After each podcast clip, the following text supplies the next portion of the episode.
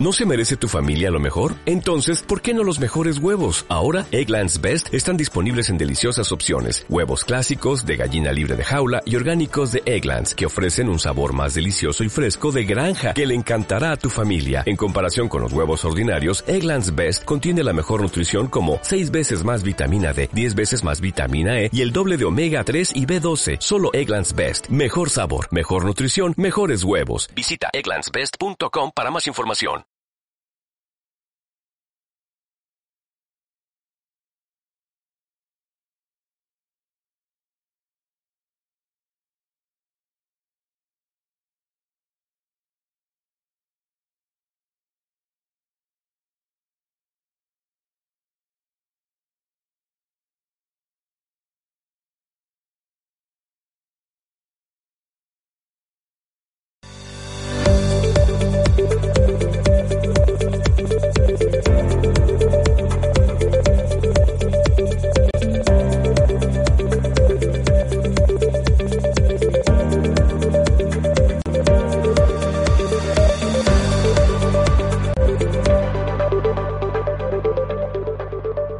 Buenas tardes. Bienvenidos a una nueva emisión de Futuro Perfecto. Hoy, hoy vamos a conversar eh, con una persona cuya vida profesional, cuya segunda vida profesional comenzó a los 60 años. Así que muy atentos todos aquellos que están llegando a esa edad o aquellos que la han pasado, que la hemos pasado, para qué nos vamos a engañar.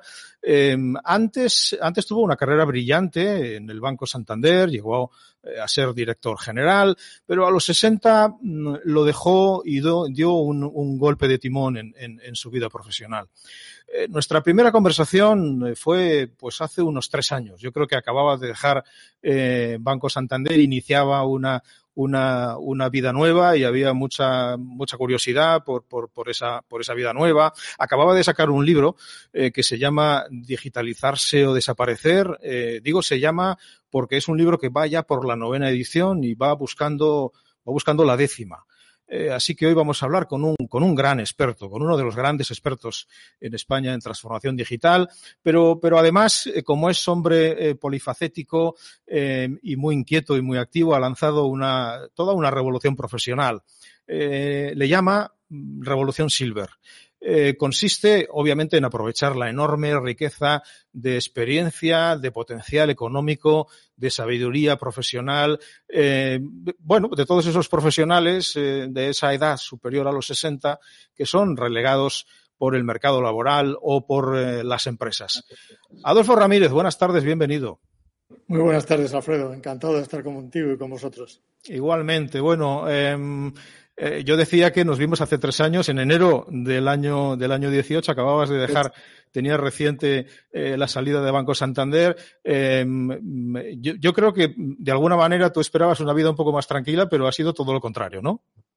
Sí, la verdad es que esta, te metes, yo creo que, empiezas a enredar un poquito y al final, si, si, quieres seguir haciendo cosas, unas te llevan a la otra y no tienes más remedio que estar activo, ¿no? Eh, creo muy poco en eso de tomarte unos meses, es una realidad, a muchos no les gustará, tomarte unos meses sabáticos porque luego pierdes el contacto, ¿no? Entonces yo, si quieres hacer cosas, si quieres seguir en actividad, yo creo que tienes que seguir al ritmo que tú quieras, pero tienes que seguir haciendo cosas y si quieres realmente estar activo en, algo tan cambiante como es la transformación, pues y como es todas las tecnologías, pues permanentemente tienes que estar haciendo cosas y tienes que estar analizando, compartiendo, eh, en definitiva, aprendiendo, ¿no? Cada día. Y eso te llega, te lleva pues a estar muy activo. Bien, esa es una de las, de las claves de lo que vamos a hablar, el aprender eh, cada día a cualquier edad, tengas la edad que tengas y tengas eh, el futuro que tengas o el currículum que, hayas tenido. Eh, mira, si digitalizarse desaparecer vaya por la novena edición, buscando la décima, quiere decir que sigue, sigue siendo actual. Sigue siendo un libro tremendamente actual, yo creo que fue uno de los libros pioneros en España eh, que reflexionaba y, marcaba eh, caminos en esta enorme transformación que estamos viviendo y tengo la impresión, y quiero confirmarla contigo, de que eh, la pandemia y la situación que vivimos en el mundo hace que sea todavía más actual. Sí, yo creo que la pandemia ha acelerado, sin ningún lugar a dudas, ha acelerado la, la adopción de lo digital, digámoslo así, ¿no? Para para hablar de transformación. Eh, en muchos estudios eh, lo que te dicen es que lo ha acelerado en tres o cuatro años. Hemos avanzado tres o cuatro años de lo que iba a pasar, pues lo hemos adoptado de una forma muchísimo más acelerada. Estamos en un proceso que muchos llaman la, ley del rendimiento acelerado. Y esto es que se está produciendo y cada vez más eh, una convergencia de las tecnologías. Y esto la pandemia pues también lo ha puesto de manifiesto y también lo ha, lo ha acelerado. ¿no? Porque nos tenemos que dar cuenta que muchas veces nos olvidamos porque hablamos de tecnologías disruptivas o de tecnologías exponenciales, pero tenemos que pensar todas las tecnologías y todo lo que está pasando. ¿no? Y cuando todo eso lo pones y converge, eh, el potencial de la aceleración que se va a producir. ¿no? Y yo creo que estamos casi casi en los inicios de lo que es la disrupción y lo que es la aceleración. ¿no? Porque tú fíjate lo que son las tecnologías como, como eh, cloud computing o inteligencia artificial o Internet de las cosas. Estamos en los inicios, ¿no? Y ahora viene 5G que nos va a permitir hacer las cosas mucho más rápido. Y ya estamos hablando de los procesadores y de la computación cuántica y de la impresión 3D y de la realidad virtual y la realidad aumentada y la nanotecnología, etcétera, etcétera, etcétera. Y todo eso, posiblemente cada una de ellas ya, sea, ya, ya tuviera generado una disrupción en la economía, en la sociedad, en los negocios, ¿no? Pero es que han venido todas a la vez y ahora eh, hace tiempo eh, estaban apareciendo, ¿no? Y todavía aparecían como una cosa que estaba en la génesis, ¿no? Pero ahora ya se están empezando a adoptar y ahora se están empezando a acelerar. Entonces, cuando todas estas tecnologías se aceleren, pues el cambio va a ser muchísimo más, más importante, ¿no? Yo diría que estamos, estamos viendo los génesis de lo que es la verdadera revolución digital. Pero, ¿y por qué crees que, a pesar de esto que, describes de manera sintética, que es algo que estamos viendo eh, diariamente en nuestro, en nuestro entorno, en, cualquier actividad a la que te dediques, ¿por qué eh, sigue habiendo mm, aldeas galas? Es decir, reductos donde donde esto no se ve, donde no se comparte, donde se piensa que lo tradicional puede seguir viviendo exactamente igual, a pesar de que todo tu contexto y todas las herramientas que utilice tu público hayan cambiado. Yo creo que fundamentalmente eh, ocurre por, yo te diría, por tres cosas. O sea, la primera, y es una de las barreras para el cambio, son que tienes unos resultados decentes o buenos. Entonces, cuando tienes unos buenos resultados, pues dices, oye, ¿para qué cambiar? ¿no? Eh, me va bien y ya, ya cambiaré cuando no tenga más remedio. ¿no? Eso es un error, como estamos viendo, y como hemos visto empresas que iban muy bien y al final han desaparecido. ¿vale? Y han desaparecido por no generar ese cambio en el momento que lo tenían que hacer. Eh, yo creo el segundo, el segundo tiene que ver con no estar centrado en el cliente. Cuando tú no estás pendiente de los comportamientos de los clientes y de qué está ocurriendo con los clientes, pues evidentemente estás pensando en otras cosas, estás pensando en cosas internas y esas cosas internas te llevan a que no eres consciente de, lo que está ocurriendo. Estos dos factores, claramente, por ejemplo, pues son lo que le pasó, eh, un ejemplo típico, pero que es muy significativo y que, y que, y que pone de manifiesto esto, es Blockbuster. ¿no? Blockbuster era el, número uno en su mercado del tema del alquiler de vídeos y no vio, primero, era preponderante y tenía buenos resultados y no vio el cambio de comportamiento de sus, de sus clientes, ¿no? de los consumidores, ¿no? Y al final, pues Netflix le hizo desaparecer, ¿no? Entonces, te decía, el primero es el tener unos resultados buenos, el segundo es no estar centrado en tu cliente, entonces estar centrado en otras cosas, y el tercero, que para mí me parece tremendamente importante y que yo creo que hoy es el, más, el más eh, significativo, el más relevante, es eh, lo que yo denomino la bacteria más resistente al cambio, y es el status quo. Entonces, ¿y por qué? porque lo que ha ocurrido es que las empresas, este status quo ha llevado a muchas empresas al lugar donde están, que muchas veces son empresas de éxito. Y les ha llevado al éxito, ¿no? Entonces, los procesos, la organización, incluso las personas, han situado a la empresa en el momento en el que están. Y pueden estar en un momento y han tenido éxito durante unos años. ¿Qué es lo que ocurre? Que esos, esos procesos, estructuras y personas están muy bien preparadas para un negocio que ya no existe. Porque hoy el negocio es distinto, el modelo de negocio es distinto, está muy bien preparada para el pasado, pero no para el presente. No te digo ya para el futuro, sino para el presente. ¿no? Entonces, lo, que tiene que ocurrir en las organizaciones es que aparezca un liderazgo valiente que se atreva a cambiar estructuras, a cambiar procesos y, en muchos casos, a cambiar intocables. Y entonces eso no se produce. Y como no se produce, pues no se produce el cambio y están lo que dices tú, las aldeas galas, que siguen con esa resistencia al cambio, ¿no? Que lo único que va a ocurrir es que eh, lleve a la empresa pues a ser menos competitiva y a la larga la desaparición. ¿Y ese, y ese cambio, esa ruptura del statu quo, tiene que ser a través del liderazgo o hay alguna otra forma de, romper o de remover esa inmovilidad? Bueno, lo primero es el liderazgo. O sea, sin liderazgo realmente no va a haber cambio. Yo siempre, muchas veces cuento la anécdota de, eh, como sabes, doy clases en algunas escuelas de negocio, ¿no?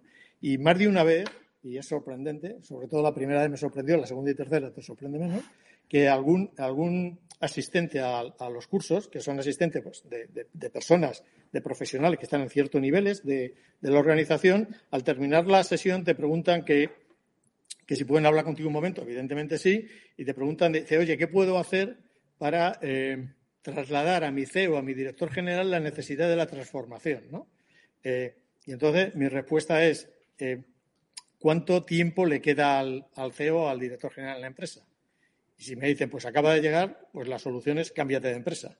Porque si al CEO le tienes que convencer al director general que tiene que transformarse, evidentemente no lo va a hacer porque eso es innato, lo tiene que llevar esa visión y esa actitud de transformarse. ¿no? Entonces, es evidente que lo primero tiene que ser ese, esa actitud hacia el cambio del líder, del equipo directivo, y después, si eso es así, pues hay una serie de mecanismos que te, que te ayudan en ese proceso de cambio. ¿no? Entonces, por ejemplo, pues tienes que conseguir que la, que la, empresa y la compañía esté orientada al dato, ¿no? Y que ponga el dato como algo relevante, porque hay que conocer al cliente y para conocer al cliente, pues el dato es muy importante. Si tú incorporas eh, temas de, de eh, empresas orientadas al dato, si incorporas procesos mucho más ágiles y una toma de decisiones mucho más ágiles y eliminas eh, niveles. Si centras todo lo que tiene que ver con los recursos humanos y con los profesionales en la, en la meritocracia y quitas personalismos. Es decir, vas metiendo una serie de elementos dentro de la organización que te permiten ir, de alguna forma, combatiendo a ese status quo. Eh, Adolfo, hablas de, mm, del dato como, como, eh, como, capital informativo fundamental eh, a la hora de, de digitalizarse y de, tener esa relación con los clientes. Pero, ¿qué pasa con, con aquel liderazgo viejo de la intuición, con aquellos directores generales que tenían olfato para las cosas, eh, que no se basaban en el dato, sino en su propia percepción y que de alguna manera parecían eh, tocados con una varita mágica, con la varita del conocimiento y que utilizaban eso para subir y crecer y dominar dentro de la empresa. ¿Eso ha muerto ya definitivamente? En mi opinión, sí. Eh, pero como nada es ni nada es ni blanco ni negro, yo lo que creo es que eh, la fusión de, ideas es la mejor, ¿no? Entonces yo creo que es basarte en el dato y al dato incorporar la intuición. ¿Vale? Pero tienes que tener el rigor del dato y de la información. Y entonces, claro, una vez que haces eso, tienes que ser creativo, porque muchas veces el dato sin creatividad no sirve para nada. Pero lo que es muy importante es decidir desde el conocimiento y no, y no decidir desde la ignorancia. Entonces, oye, si tú puedes aplicar esa intuición y esa creatividad sobre una eh, información sólida, pues es muchísimo mejor que si no tienes información, ¿no? Entonces eso muchas veces, oye, no hay que perder la intuición ni la creatividad, mucho menos. Hoy es más necesaria que nunca, pero no es una cosa versus la otra. No es intuición o datos versus datos, es datos más creatividad e intuición, ¿no? Yo creo que ese es el MIS. Lo que pasa que también es, no es fácil el que personas que tradicionalmente han estado eh, eh, decidiendo solo con intuición, pues vean una, cierta información y la acepten y la pongan en valor. Porque muchas veces lo que ocurre también, Alfredo, es que esa información no nos gusta, porque no creemos que sea la real, pero es la real. Entonces, ese es un cambio también que tienen que hacer muchos ejecutivos en las organizaciones. Oye, esta es la información y sobre esto tenemos que construir. No construyamos sobre cimientos de barro y sobre solo muchas veces la ignorancia, ¿no? Porque no tener la información es ser ignorante, ¿no? Entonces, mucho mejor decidir sobre la, sobre el conocimiento. Todo eso obviamente implica un cambio de cultura. Eh, algo que, que, yo subrayé cuando, cuando nos conocimos y hablamos de, tu libro, Digitalizarse o, Desaparecer, el libro que yo recomiendo a, todo el que esté interesado en esta, en esta transformación eh, cada vez más acelerada, es que no pones la tecnología en el centro, pones en el centro a la persona al cliente como, digamos, eh, eh, fin último de la actividad empresarial, pensar en el cliente, tener otro tipo de relación con el cliente. El cliente ya, ya no es solamente eh, el, objetivo principal, ya no es el dios de las empresas, sino además se le percibe como copropietario de, de la empresa, pero además pones el acento en la transformación de los profesionales, de las personas que trabajan dentro de las, empresas. Para mí eso es poner en el centro de la transformación a, la persona, porque realmente lo que estamos viendo es un cambio en las herramientas, un cambio en las extensiones del hombre. Un cambio que obviamente, si no ponemos en el centro a la persona, eh, se va a deshumanizar. Sí, aparte de deshumanizar, es que no tendrá ningún sentido ni conseguiremos ningún desarrollo, ¿no? Yo creo que las, como decías, como decías tú, la tecnología es necesaria, pero son las personas las que producen los cambios en las organizaciones, ¿no? Entonces la persona está en el centro sin ningún lugar a dudas porque no tiene otro sentido. Porque la tecnología, pues muy avanzada que sea, eh, si no tiene una persona que la cree, primero, si no tiene la creación de una persona que la diseñe y la desarrolle, pues la tecnología no servirá para nada porque no habrá esa tecnología, ¿no? Y si después no hay personas con las capacidades suficientes y necesarias para desarrollar esa tecnología, pues tampoco tendrá ningún éxito, ¿no? Eh, y si no piensas en el cliente, que es el que tiene que utilizar los sistemas y es el que le tienes que vender tus servicios y productos, pues ¿para qué te sirve la tecnología, no? Entonces, y este también es un dato muy importante cuando estás hablando del cambio en las organizaciones, ¿no? Porque en muchos casos eh, las organizaciones tienen el sentido de ser modernas, ¿no? Y no se trata de ser moderno ni aparecer en algún medio de comunicación económico diciendo que has invertido y que tienes el mejor sistema de inteligencia artificial del mundo, ¿no? O sea, pues muy bien, pero si tú luego no tienes las capacidades para, para desarrollar ese sistema que has comprado y no pones al cliente en el centro para aplicarle esa tecnología, pues realmente de qué te sirve la tecnología, ¿no? Y esto está dando lugar a que muchas organizaciones están haciendo grandes inversiones en tecnología y después, al paso de un año, dos años, eh, muchos CEOs reconocen que no se está produciendo el cambio que se tenía que producir después de todo el dinero que me he gastado. Eh, porque no es una cuestión de dinero. Tienes que invertir en tecnología sin, ninguna, sin ningún lugar a dudas porque están cambiando muy rápidamente las plataformas y los sistemas, ¿no? Pero si no, insisto, pones al cliente en el centro y te preocupas de que los profesionales de tu organización adquieran las capacidades y estén motivados para utilizar esa tecnología, pues evidentemente el fracaso lo tienes garantizado. ¿Qué tendencias concretas ves hoy en la transformación digital? Seguro que varias, ¿no? Pero a mí dos cosas que realmente me, parecen que, eh, que, están y que yo le pongo el, el, el hiperlativo claramente, ¿no? Que es eh, poner el hiper. Eh, y para mí es la hiperautomatización. Entramos en un proceso de, automatización brutal. Todo lo que se pueda automatizar se va a automatizar. Va a dejar de existir eh, todas las actividades rutinarias que no aporten ningún valor, porque se van a poder automatizar y cada vez más, ¿no? Con robots, con, con robotics, que son cuando haces hojas de cálculo que te eliminan muchísimas de los procesos que hoy se hacen manuales, ¿no? Entonces, yo creo en la hiperautomatización y, por otro lado, y utilizando también el hiper, la hiperpersonalización. Es decir, yo creo que ya como consumidores, cada uno de nosotros lo que queremos es que la oferta sea acertada y que me hablen eh, a Adolfo, que hablen a Alfredo de lo que yo necesito. ¿no? O sea, creo que se avanzará muchísimo y cada vez tendrá menos sentido esto tradicional de la segmentación, porque ¿para qué vas a segmentar si puedes personalizar? ¿no? Y yo creo que hoy herramientas como como Big Data y eh, la inteligencia artificial te permiten llegar a unos niveles de, personalización tremendos. Y yo creo que por ahí va, el futuro. Mucha, muchísima más automatización y muchísima más personalización de los servicios, de la oferta de valor y de las relaciones con los consumidores y con los clientes. Hablas de un tema concreto en tu, en tu blog que es la aparición del Homo Suscriptor eh, como fórmula de relación. Es algo que se ve, que nos dedicamos a, la edición digital de, fotografía, de vídeo, de, cualquier herramienta vemos que las grandes compañías eh, tienen una enorme flexibilidad a la hora de dar eh, servicios de alta cualificación tecnológica por suscripciones de, de, de 20, de 30 euros al mes. ¿Esto es una, tendencia de éxito? Sí, yo creo que se ha producido, como tú dices, lo he puesto en varios, en varios posts del blog, se ha producido el, boom de la economía de suscripción. ¿vale? Estamos entrando en, unos niveles de que todo como servicio. Y eso lo tenemos, se están convirtiendo los productos, los estamos convirtiendo en, en servicio. ¿no? Por ejemplo, y todos tendremos algún, ejemplo, ¿no? Y voy más allá de la suscripción a los contenidos, a la suscripción de la televisión y a la suscripción de los periódicos, que yo creo que eso es, eso es mucho más tradicional, ¿no? Estamos yendo a eso que te digo del todo como servicio. Por ejemplo, eh, yo he comprado el servicio de zumos de naranja. Y esto quiere decir que a mí todo, cada 15 días me llevan naranjas a casa y entonces para, ya no me tengo que preocupar, ¿no? Entonces ya tengo el zumo de naranja. O cada trimestre me llegan las, las, o me pueden llegar las lentillas. O cada trimestre o cada 15 días, lo que tú contrates, ¿no? Entonces has convertido productos tradicionales eh, los conviertes en un servicio, porque yo realmente lo que quiero es el zumo, lo que quiero es la, eh, lo que quiero es ver bien, lo que quiero es, etcétera, etcétera, etcétera. ¿no?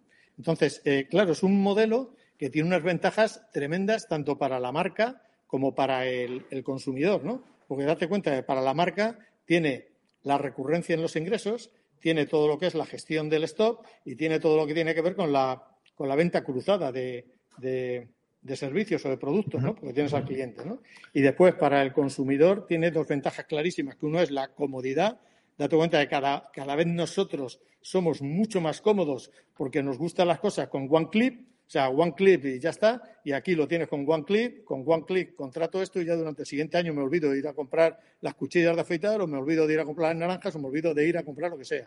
Y, y son muy buenas, me vienen de origen y las recibo en casa, ¿no? Entonces, claro, es un, es un, es un modelo de negocio que a mí me parece tremendo y que va a ir incrementándose eh, paulatinamente y va a llegar a prácticamente todos los, todos los negocios, ¿no? Yo cuando... Sí, perdón. Para terminar, cuando, cuando estoy dando las clases eh, en las escuelas de negocio, les pregunto a los, les hago el challenge, ¿no? A los asistentes, les digo, ¿has pensado en tu, en tu negocio como un modelo de suscripción? Pues deberías, ¿no? O sea, porque solo hacer el ejercicio de cómo verías ese negocio, mi negocio, cómo lo vería con un modelo de suscripción convirtiéndolo en servicio, eso eh, ya solo ese ejercicio, yo creo que es un ejercicio que tiene un tremendo valor. Bien, eh, ¿qué hacemos con toda esa fuerza laboral o profesional desplazada por los automatismos? Pues solo hay un camino, que es reconvertirla. Solo hay un camino, ¿no? Entonces aparecen, primero aparecen otras, aparecen, hay cosas que, que, siempre van a tenerse que hacer de una forma física, manual, ¿vale? Eh, y después hay otras que eh, tendremos que ver de qué forma somos capaces de hacer esa reconversión. Entonces yo creo que aquí hay un tema muy importante, muy importante, que es todo lo que tiene que ver con la formación profesional. Y yo creo que eso eh, cada vez más tiene que coger mayor auge y mayor relevancia. Tenemos que pensar también y esto está muy bien descrito, me parece que es en el libro La vida de 100 años, que eh, hasta ahora date cuenta que era estudias, trabajas y te jubilas, ¿no? Ese ciclo, ese ciclo de tres fases, ahora mismo yo creo ha saltado por los aires con todo esto nuevo eh, de, las, por dos motivos. Primero, por la, por la edad de vida que vamos a tener y ese alargamiento de la, de nuestra edad de vida, que al final se tendrá que convertir en un alargamiento de la, edad laboral, y también porque los cambios se están produciendo a gran velocidad. ¿no? Entonces ahora será mucho más estudio, trabajo, estudio, trabajo, estudio, trabajo, y ya me jubilaré. Eso es una realidad y lo tenemos que ver así, ¿no? O sea, date cuenta que estamos viviendo en, una época en donde tenemos una eh, la edad de jubilación viene de la casi casi de principios de los de 1900, 1918, 1920, ¿no? Donde, claro, a los 65 años eras un viejo, pero te das cuenta la evolución que ha habido en este siglo, ¿no? Entonces, claro, no podemos estar y nos estamos rigiendo por las mismas normas de hace 100 años, cuando no tiene un sentido y además cuando esto se ha acelerado de una forma drástica, ¿no? Entonces, hay que pensar mucho más en los ciclos de, de aprendizaje y ver cómo a las personas les damos las oportunidades de una forma natural y no traumática de que se vuelvan a formar y que vuelvan a tener esa, esa posibilidades de seguir desarrollando su actividad. ¿no? Yo creo que es algo que está pendiente de abordar, eh, sinceramente, por la sociedad. ¿Y en esto qué papel, eh, qué papel deben jugar? Tú has colaborado en tres de ellas, las escuelas de negocio. Bueno, pues en línea con lo que te estoy diciendo, tiene que tener un, un, un impacto y una, una, involucración total. ¿no? Yo creo que posiblemente las escuelas de negocio, que insisto, tendrían que cambiar su modelo de negocio, igual que otros sectores, y que muchas de ellas lo están cambiando. Creo que posiblemente en lo que son los, programas, los máster que hacen, pues eh, son buenos y seguro que tienen que adaptar muchísimas cosas, pero también creo que donde tienen un gran recorrido y donde en general eh, todavía lo tienen que, hacer muchísimo mejor es en lo que tiene que ver con eh, lo que llaman alumnis o los alumnos o los antiguos alumnos, yo creo que hay un recorrido para eh, ese aprendizaje continuo que te digo. Entonces, ellos tendrían que estar también, y, es una oportunidad de negocio brutal, tendrían que estar pendientes de cómo los que han estado en mi escuela eh, permanentemente los mantengo, los mantengo al día y los hago que sean competitivos y que sean empleables porque están al día en las tecnologías, en los modelos de negocio, etcétera, etcétera. ¿no? Yo creo que hay un gran recorrido. Pero eso también demos cuenta que es una capa ¿no? de, lo que son los profesionales. ¿no? Luego hay otra capa que no va a las escuelas de negocio, que también tiene que haber una preocupación tanto por las, por las empresas, y yo creo que eso, que ahí, que ahí en concreto, eh, creo que hay oportunidad para generar muchísimo negocio y para generar empresas que se dediquen fundamentalmente a esa segunda capa, que posiblemente sea el 80% de las fuerzas laborales, ¿vale? Que se, que se preocupen de cómo eh, los cambios que se van a producir en las empresas, los cambios que se van a producir en los modelos de negocio, cómo reciclan esas personas y las pueden dar una formación, una formación eh, que, les, que les para que logren eh, ser competitivos ¿no? y poder seguir trabajando a ese ritmo. ¿no? Yo creo que hay un, un espacio muy importante que posiblemente tenga que ver con la formación profesional, pero en un sentido muchísimo más amplio y muchísimo más accesible, ¿no?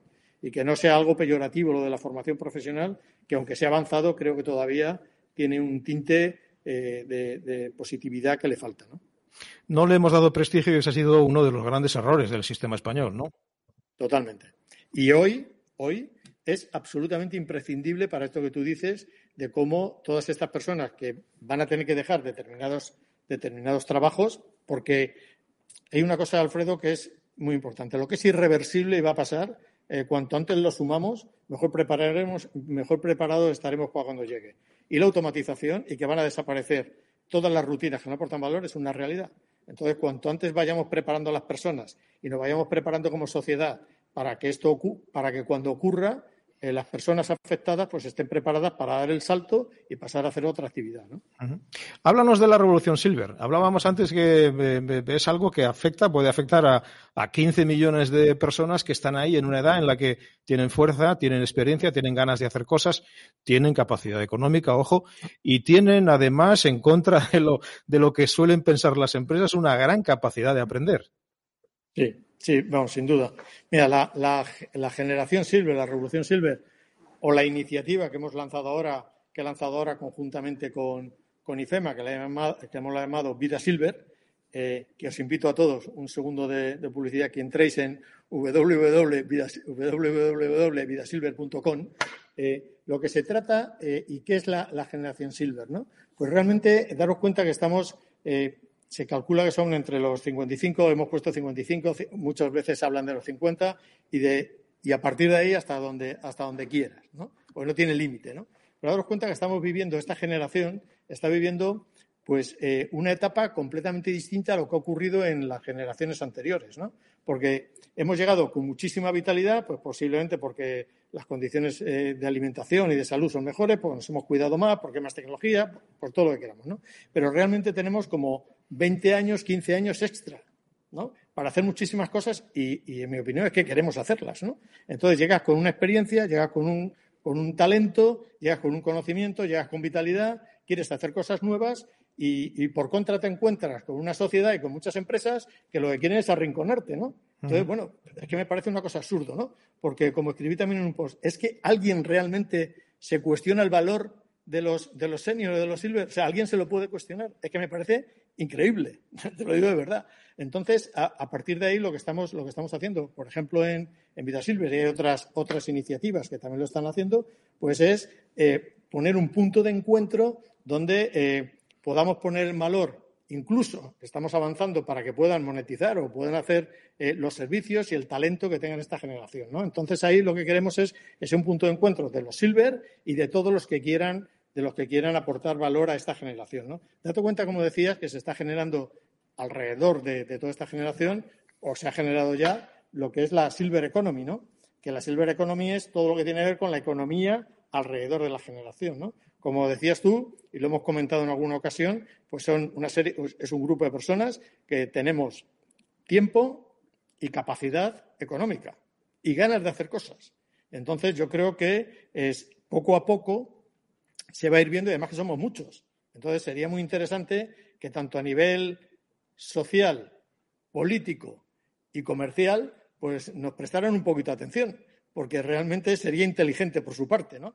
Eh, y eso es un poco lo, que pretendemos poner en, poner en valor con este, con este proyecto, ¿no? Pero más allá del proyecto, creo que, es una experiencia y un conocimiento que la sociedad, hablo de España, que la sociedad española no se puede permitir perder. Eh, hay muchas empresas, muchas empresas, muchas empresas nuevas, mucho eh, ejecutivo eh, nuevo, junior, que necesitaría realmente, o sea, ves startups que tienen muy buenas ideas y lo que les falla es cuando tienen que implementar el modelo de negocio, ¿no? que necesitan una cierta tranquilidad y estabilidad y rigor en lo que estás haciendo, ¿no? Y hay un conocimiento que está ahí y que yo creo que, lo, lo, que tenemos que conseguir es que ese conocimiento, pues cruzarlo con la necesidad que hay realmente en la sociedad, ¿no? Para que muchos negocios pues fructifiquen y vayan muchísimo más hacia adelante, ¿no? Y después en el, en el, en el ámbito de las empresas, pues yo creo que, también se está produciendo en muchos casos una gran injusticia, ¿no?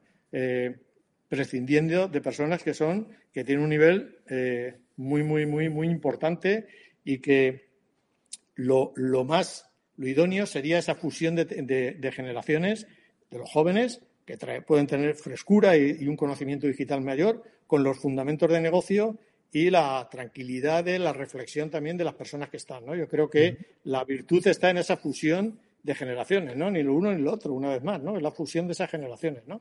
Y entonces no entiendo muy bien a los a muchos ejecutivos o algunos ejecutivos, para no generalizar, algunos ejecutivos que me parece son muy mediocres y que hacen lo fácil de decir, bueno, no, que se vayan los demás de 55. Pues me parece que es una decisión eh, que los primeros que tendrían que salir por la puerta son los que toman esa decisión. Porque me parece que no puede ser una decisión más desacertada y con mayor impacto en el futuro de la organización. Entiendo, Adolfo, que Vida Silver eh, está, por, por, tanto, en la tarea de poner en contacto a empresas con, eh, profesionales eh, que están en edad de jubilación o de prejubilación y que temporalmente, para proyectos concretos o para proyectos de larga duración, pueden servir perfectamente para dar valor, experiencia y conocimiento a esas empresas. Sí, entre las, entre las distintas, digamos que Vida Silver tiene como distintos bloques. Uno de ellos es pues todo lo que tiene que ver, porque no queremos centrarnos solo en esto, sino queremos también que los que quieran disfrutar de cosas y quieran ver nuevas experiencias, pues tengan un punto de encuentro, ¿no? Entonces, digamos que tiene como tres bloques. Tiene un bloque de, bienestar, que tiene que ver todo con, la salud y, es permanente los artículos que, que, ponemos en este contexto. Tiene otro bloque que es de ocio y tiene un bloque profesional, ¿no? Que vamos a lanzar pues estamos pensando que a finales, más o menos finales de marzo, ¿no? Porque lo estamos perfeccionando para que realmente sea así. Y ese bloque profesional lo que va a hacer es poner, darle una plataforma a los Silver para que puedan ofrecer sus servicios y sus conocimientos, ¿vale? Y ahí, pues, podrá acceder cualquier otra persona física o jurídica que lo necesite y que quiera aprovecharlos, ¿no? Entonces, la, la plataforma lo único que va a hacer es un punto de encuentro y a partir de ahí, de ese punto de encuentro, pues ellos llegarán a los acuerdos, a los acuerdos que quieran, ¿no? Entonces va a ser una especie de, si quieres, marketplace de servicios profesionales, algo así, ¿no? Y estamos hablando de algo que requiere cambios legales. Eh, sí, en muchos casos sí, eh, en muchos casos sí.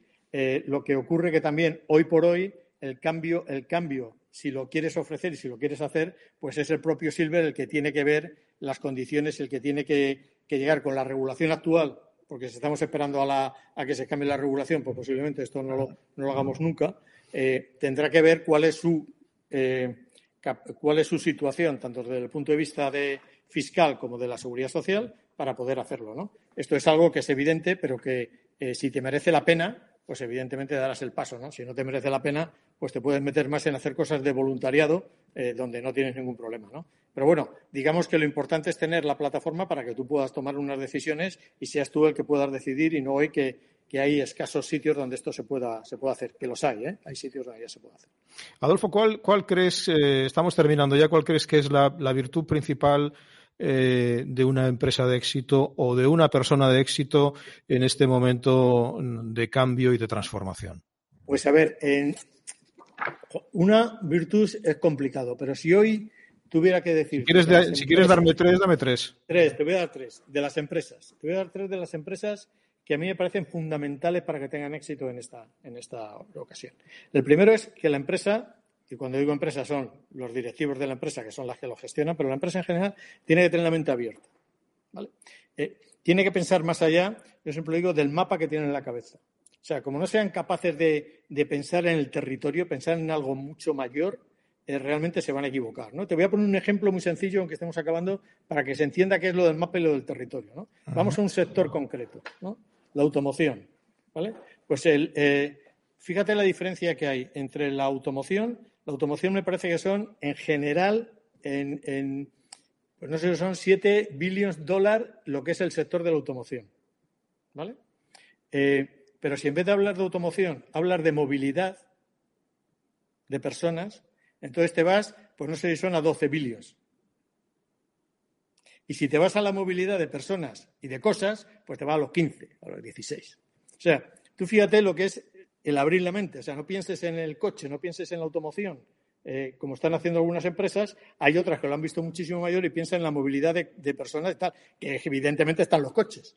Pero abres muchísimo más el, abanico. ¿no? Entonces, ese ver, ver eh, el negocio como una cosa muchísimo más amplia, porque todos los sectores hoy se están convirtiendo en líquidos y vemos unos que invierten en otro. Entonces, si tú te quedas apalancado en tu, en tu negocio, pues lo vas a hacer mal. Entonces, por una parte, yo creo que es muy importante el tener la mente abierta y el pensar a lo grande. ¿no? El, el, segundo factor que a mí me parece en las organizaciones es fundamental y el que está marcando de alguna forma el éxito entre unas empresas y otras es la agilidad. O sea, la diferencia entre una startup y una empresa tradicional es la agilidad, pero también la, diferencia entre una empresa, aunque sea muy grande, de éxito y la que no lo es, es la agilidad. Y la agilidad tiene que ver con tener unos, sea, tiene que ver con varias cosas. Con tener los niveles absolutamente imprescindibles para tomar las decisiones. Tiene que ver con tener una cultura del dato y basado en el dato tomar las decisiones tiene que ver con esta y tiene que ver con dar empowerment a las personas. O sea, no te estoy diciendo, te estoy diciendo mucho, pero es así. O sea, si tú tienes agilidad en la, toma de decisiones, si tú tienes agilidad, pues tienes time to market. Y si tienes time to market, pues estás orientado al cliente y estás haciendo las cosas de una forma muchísimo mejor. Y el tercero, y un poco me repito con lo que he dicho, es que tienes que ser valiente. Si hoy una empresa no es valiente, eh, no va a transformarse. Eh, hay cientos de PowerPoint en las mesas de los ejecutivos de proyectos de transformación sin llevarse a la práctica. Porque hasta que terminas el PowerPoint todo fluye bien en la organización, en la presentación. Lo llevas al comité ejecutivo de dirección y también, oye, qué bonito, qué bien, pues esto es lo que tenemos que hacer. Pero en el momento que te tienes que remangar y que tienes que tomar decisiones como las que te he dicho antes de estructura, procesos, personas, pues la cosa se paraliza y cambia, porque ya influyen muchísimas otras cosas. ¿no?